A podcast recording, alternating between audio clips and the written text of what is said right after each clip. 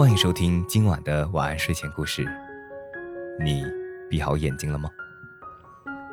今晚的故事是《阿里巴巴和四十大盗》第五集。上回的故事中，我们说到，阿里巴巴砍柴的时候发现了一个秘密：一伙强盗在山洞中藏了很多金银财宝。只要一念“芝麻开门吧”这个咒语，这个山洞就会打开。阿里巴巴因此拿到了很多金币，但是他那好奇多疑的哥哥嫂子发现阿里巴巴居然有金币，感到非常羡慕。他的哥哥哥西姆居然一夜都没有睡着。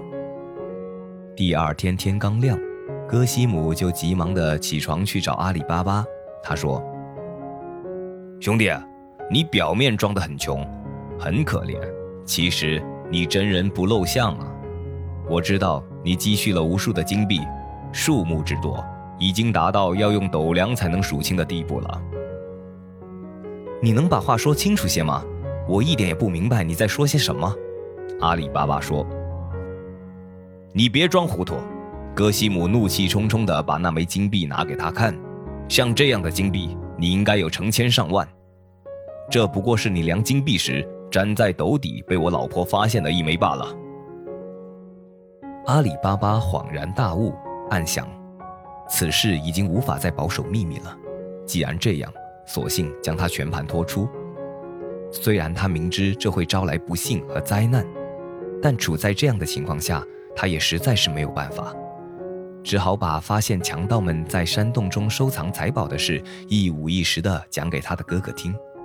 格西姆听了，声色俱厉地说：“你必须把你看到的一切告诉我，尤其是那个储存金币的山洞确切的地址，还有开关洞门的那两句魔咒暗语。现在我要警告你，如果你不肯把这一切告诉我，我就上官府告发你，他们会没收你的金钱，抓你去坐牢，你会落得人财两空。”阿里巴巴在哥哥的威逼下。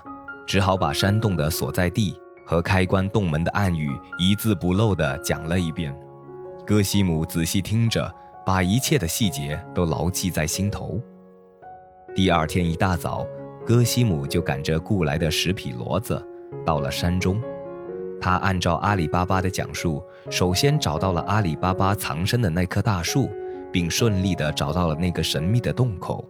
眼前的情景和阿里巴巴说的差不多。他相信自己已经到达目的地了，于是高声喊道：“芝麻，开门吧！”好了，今晚的故事就讲到这里。欲知后事如何，且听下回分解。我是大吉，一个普通话说的还不错的广东人。晚安，好梦。